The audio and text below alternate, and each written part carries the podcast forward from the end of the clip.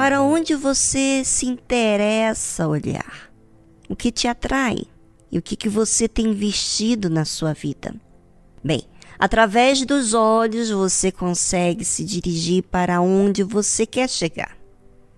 E assim, também tudo na vida.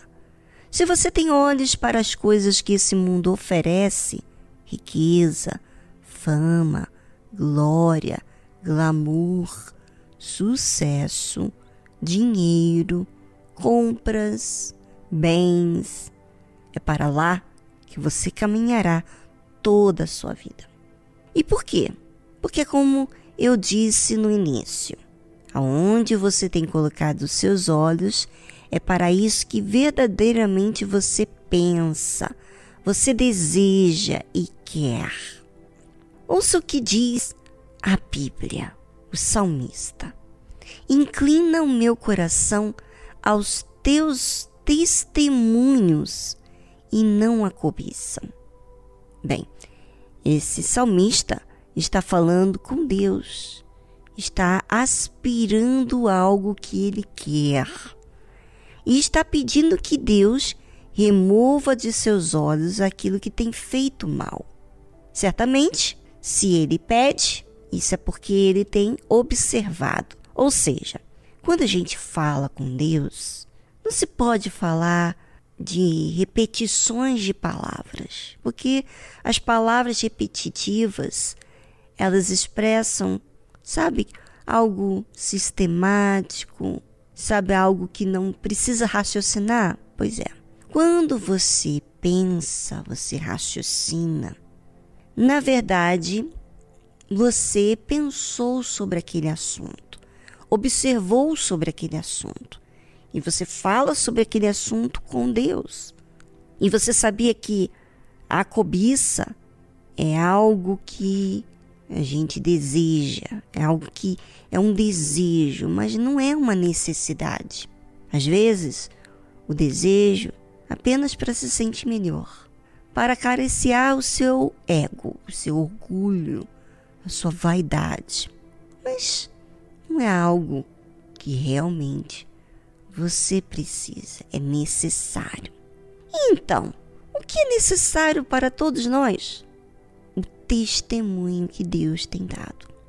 Testemunho de bondade, de paciência, de exercício de fé.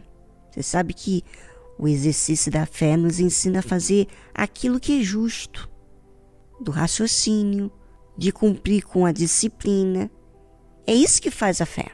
E Deus faz uso dessa fé, do raciocínio ele tem o poder de fazer qualquer coisa que ele deseja, mas ele usa a justiça. Por isso que o autor desse salmo diz assim: Inclina o meu coração. Você sabe que o coração, ele sente, ele deseja, ele que cobiça, ele que tem vaidades, que busca coisas apenas para se sentir superior sentir-se acima das pessoas.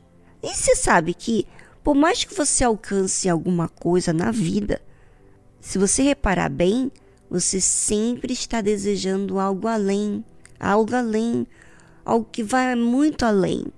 Agora, esse salmista, ele pede a Deus para inclinar o seu coração, porque ele já havia observado que ele sentia as coisas que não deveria. Então ele está pedindo a Deus um coração que seja inclinado ao testemunho que Deus tem dado.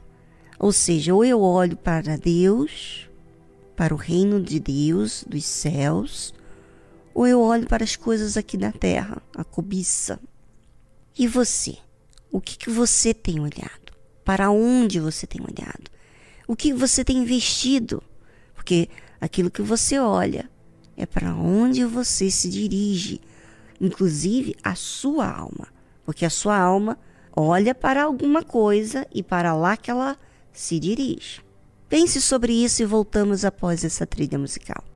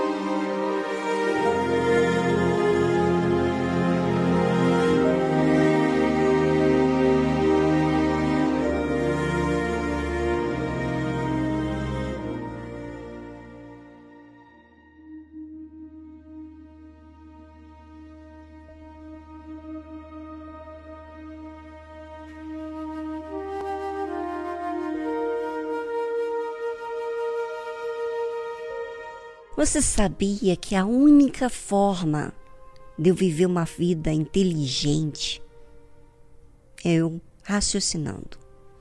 Se eu deixo as minhas emoções me conduzirem, então eu vou me dirigir a lugares indevidos.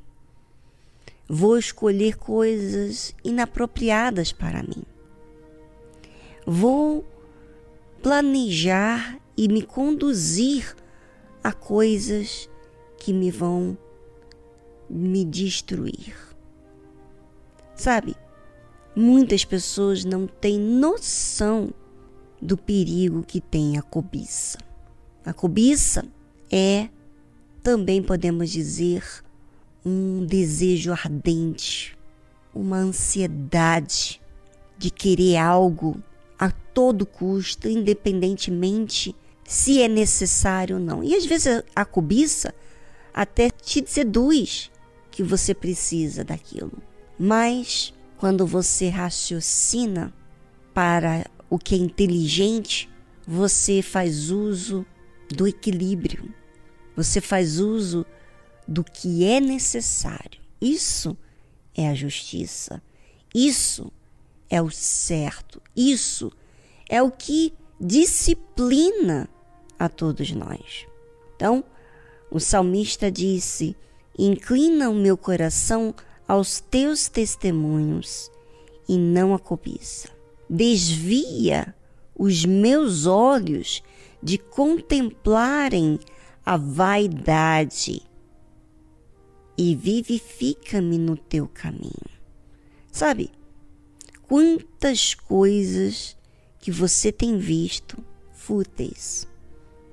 Eu não sei se você vai assumir elas e nem tomar como sua responsabilidade de mudar.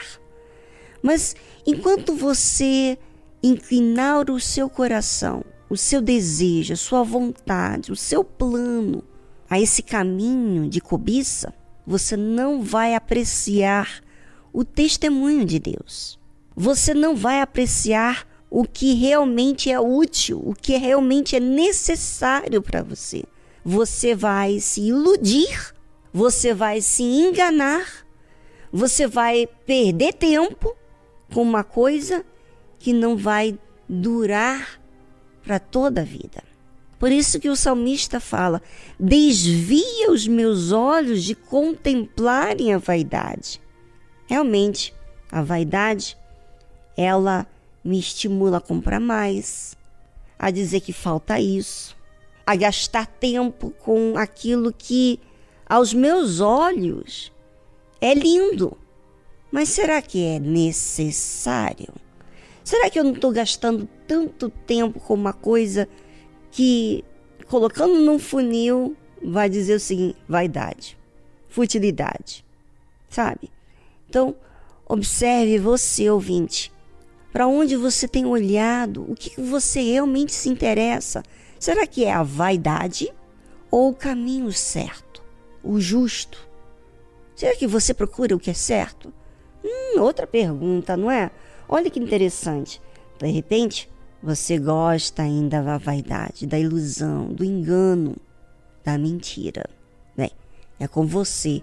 A responsabilidade da sua vida não está em Deus e nem no diabo e nem ninguém.